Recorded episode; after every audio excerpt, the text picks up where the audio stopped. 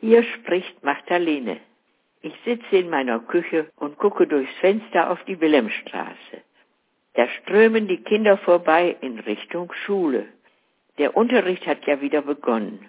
Aber gebückt müssen die Kinder gehen, denn ein Ungetüm von Rucksack drückt auf ihren Rücken. Ich möchte nur wissen, was da alles mitgeschleppt wird. Da muss ich an meine Kinderzeit denken. Zum Schulanfang gab es den Tornister, eine feine viereckige Ledertasche. Auf die waren wir sehr stolz, denn wenn man einen Tornister hatte, dann war man groß. Und an der Seite baumelte etwas heraus. Zwei Schnüren, an denen zwei quadratische Läppchen hingen, meist handgehäkelt. Das Wichtigste im Tornister war die Tafel, die Schiefertafel. Man schrieb mit einem Griffel darauf und wollte man das Geschriebene entfernen, dann putzte man erst mit dem einen Läppchen und dann mit dem anderen. Dass manchmal auch etwas Spucke dabei im Spiel war, durfte natürlich der Lehrer oder die Lehrerin nicht wissen. Ich denke, wie lange ist das her? In den Oberklassen trug man keine Tornister mehr auf dem Rücken. Da hatte man eine Aktentasche. Die trug man an der Hand oder unterm Arm.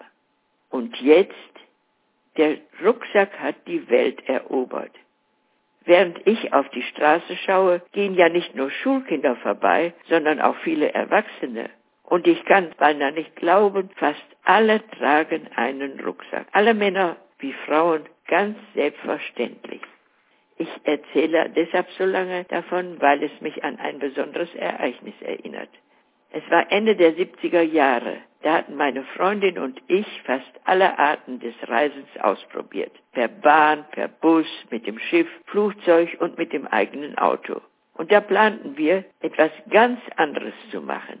Nicht zu reisen, sondern zu wandern so am Rhein entlang oder durch die Eifel. Und es gab ja so viele schöne Landschaften in Deutschland. Wir wurden daraufhin komisch angeguckt. Wer tut denn sowas? Wandern? Ihr seid wohl nicht ganz gescheit. Doch wir blieben bei unseren Plänen. Aber das Problem kam, unser Gepäck. Wir konnten doch keinen Koffer in der Hand tragen.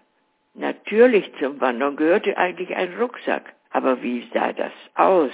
zwei erwachsene Damen mit einem Rucksack auf dem Rücken. Unmöglich. Nach langem Hin und Her war es klar, es geht nicht ohne Rucksack.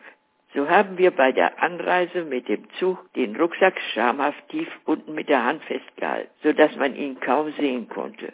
Und im Zugabteil legten wir ihn nicht oben in die Ablage, sondern unter den Sitz, wo man ihn nicht sah.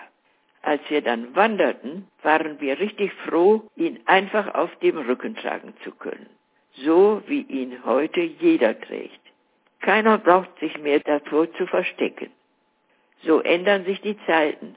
Oder haben sich die Menschen verändert?